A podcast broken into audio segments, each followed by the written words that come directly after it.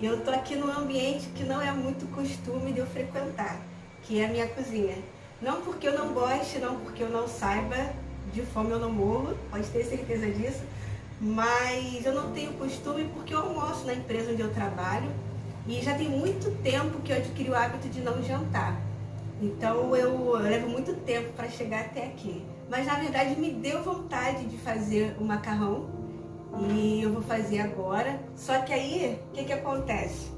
Eu fui ver o que eu precisava para fazer o macarrão e eu não tinha tudo que eu precisava. Na verdade, eu só tinha um macarrão. E isso me gerou uma certa frustração, porque eu estava bastante animada, sabe? Estava bastante empolgada. E sabe quando você chega do trabalho cansada, ou quando você está mesmo só com vontade de fazer alguma coisa, deu aquela vontade, você abre a geladeira e aí você se dá conta de que você não tem tudo que você precisa. E aí me deu um certo trabalho, porque eu não desisti. Eu fui no mercado, eu comprei o que eu precisava e eu tô aqui agora fazendo.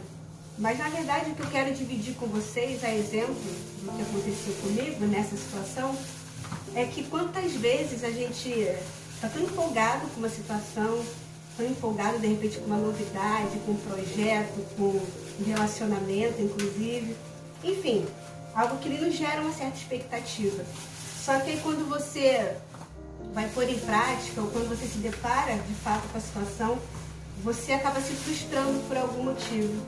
Você acaba se deparando com alguma falta, você acaba se deparando com. Ai, camarão meio e essa frustração nos entristece, nos desanima.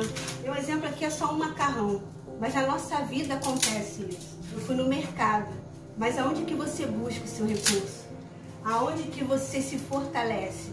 Aonde que você pega os ingredientes que você precisa para renovar as suas forças, a sua esperança, para dar um novo gás na sua expectativa ou simplesmente no seu ânimo?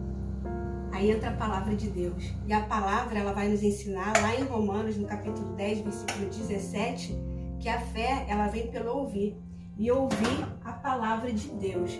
Então eu quero te incentivar que se por acaso você teve alguma expectativa frustrada, se você teve algum projeto seu que não foi para frente ainda, ou se você está desanimado, cansado, ansioso, você busque esse recurso na palavra de Deus. Mas tantas vezes a gente está tão desanimado, a gente está tão cabisbaixo, tão frustrado, que a gente não consegue nem enxergar esses recursos. Você está chorando, você está jogado nesse sofá desanimado, você está jogado nessa cama meio que depressivo, desanimado.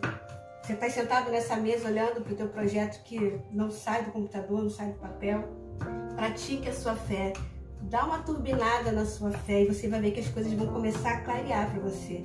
Lá em João, no capítulo 15, no versículo 7, se eu não me engano, Jesus orienta os discípulos dizendo o seguinte: Se permanecerdes em mim e as minhas palavras permanecerem em vós, pedirei o que quiserdes e vos será feito. Então pensa comigo, se a fé vem pelo ouvir e ouvir a palavra de Deus, e Jesus está dizendo, se permanecerdes em mim e as minhas palavras permanecerem em vós, pedireis o que quiserdes e vos será feito.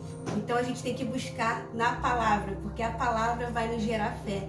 E essa fé é o que vai nos sustentar para que a gente continue crendo que tudo aquilo que a gente colocar nas mãos de Deus, Ele é capaz de realizar. Então, se algo está te faltando, se algo está te frustrando, procura praticar a sua fé, buscando a sua fé, o seu recurso na palavra de Deus.